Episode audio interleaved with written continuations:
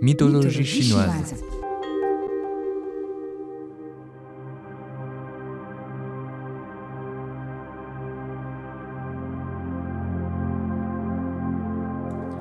Au sud de la mer de l'Ouest, au-delà des sables mouvants, entre la rivière Rouge et la rivière Noire, siège une immense montagne du nom de Kunlun. La montagne est entourée d'un profond fossé rempli d'eau. Au-delà du fossé, un mont qui s'enflamme éternellement. Tout ce qu'on y jette brûle. Là-bas s'y trouve une personne portant un ornement de jade dans ses cheveux ébouriffés, avec des dents de tigre et une queue de léopard. Elle habite dans une grotte et aime rugir. On l'appelle Xi Wangmu. Voilà la description faite dans le livre Shanghai Jing concernant la très fameuse déesse Xi Wangmu. C'est vrai que cette créature étrange et plutôt farouche ne ressemble pas trop à une déesse. Elle était d'ailleurs l'administratrice de toutes les épidémies, des étoiles et des châtiments. Trois oiseaux bleus étaient chargés de lui fournir de la nourriture. Difficile d'imaginer ce qu'elle mangeait. Les chercheurs de nos jours ne sont pas d'accord entre eux quant à la véritable origine de ce nom. Xi Wangmu, dans les écrits les plus anciens de Chine, aurait pu être une localité, un état, un animal, une personne ou encore un dieu. Les avis sont partagés. La culture populaire a retenu l'identité de la déesse Xi Wangmu. Ces trois caractères signifient dans le chinois contemporain en tout cas la reine mère de l'Ouest. L'image du personnage allait beaucoup évoluer, ses conditions d'existence nettement s'améliorer. Au premier siècle de notre ère, les récits la faisaient habiter dans le palais des immortels sur le mont sacré Kunlun, où elle était servie par les filles de jade et des oiseaux à trois pattes. On oubliait les pestes et autres châtiments. Xi Wangmu était connue comme une gentille dame qui n'hésitait pas à partager son élixir d'immortalité car elle maîtrisait désormais les secrets de la longévité. Elle en a donné à Chang'e. Je vous ai déjà raconté l'histoire dans un épisode précédent de notre série. Elle en a aussi donné au roi Zhou Wang, ce qui expliquerait la longue vie de ce roi de la haute antiquité qui aurait vécu entre les 11e et 10e siècles avant Jésus-Christ.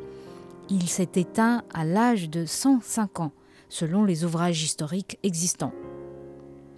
C'est à l'époque des Han du IIIe siècle avant notre ère, au IIIe siècle de notre ère, que le personnage est devenu une figure toute puissante dans les croyances populaires, notamment le taoïsme.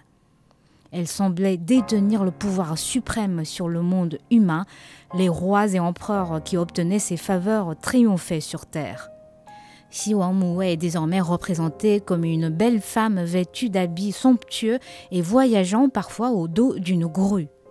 Dans son jardin, elle cultive les pêches de l'immortalité qui libèrent de la mort tous ceux qui en mangent. Toutefois, l'arbre ne donne des fruits qu'une fois tous les 3000 ans. Et lorsque ces fruits merveilleux sont mûrs, Shi invite les immortels à un grand festin de dégustation.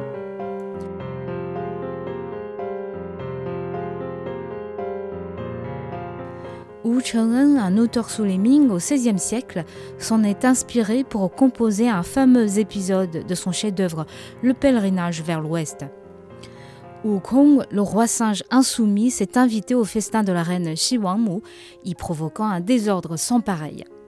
À cette époque, Shi Wangmu était vénérée du petit peuple plutôt comme une mère protectrice, une déesse clémente et miséricordieuse et ces croyances populaires se sont exportées jusqu'en Asie du Sud-Est et du Sud, suivant les pas de la diaspora chinoise.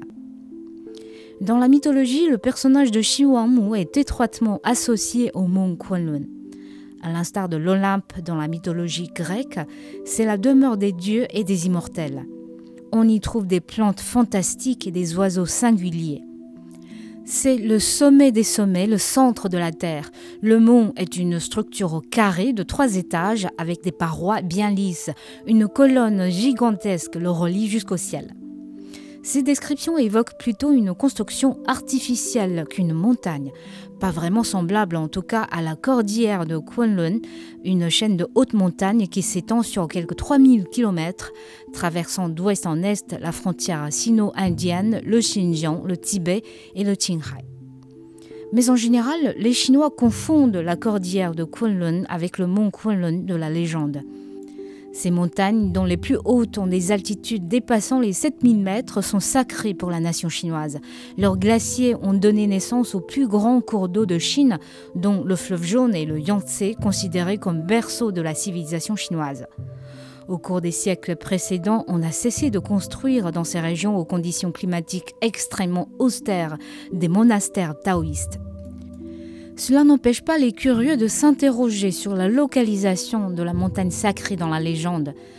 Des chercheurs croient que Kunlun, tiré de la mythologie, était une cité, probablement la capitale d'un empire puissant, voire même une pyramide.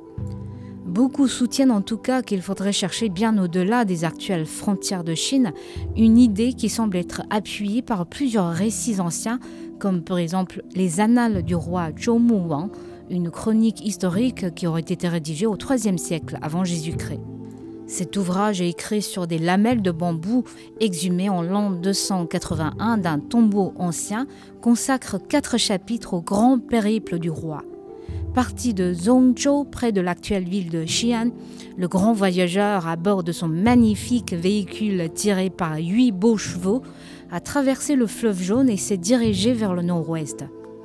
Il a continué son chemin au-delà du côté nord de la montagne Tianshan, dans l'actuelle région du Xinjiang, avant d'atteindre au bout de plusieurs jours le mont Kunlun, où il fut reçu par la reine Xi Wangmu. 280 jours se seraient écoulés à compter du jour où il se mit en route. Sachez qu'on met en moyenne 180 jours pour rallier Pékin à vélo depuis Paris.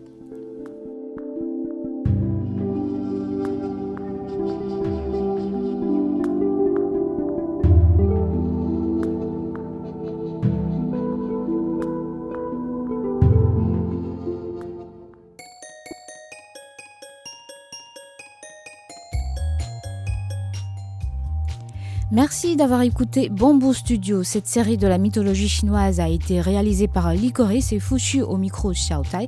Si notre émission vous a plu, vous pouvez vous abonner à notre podcast.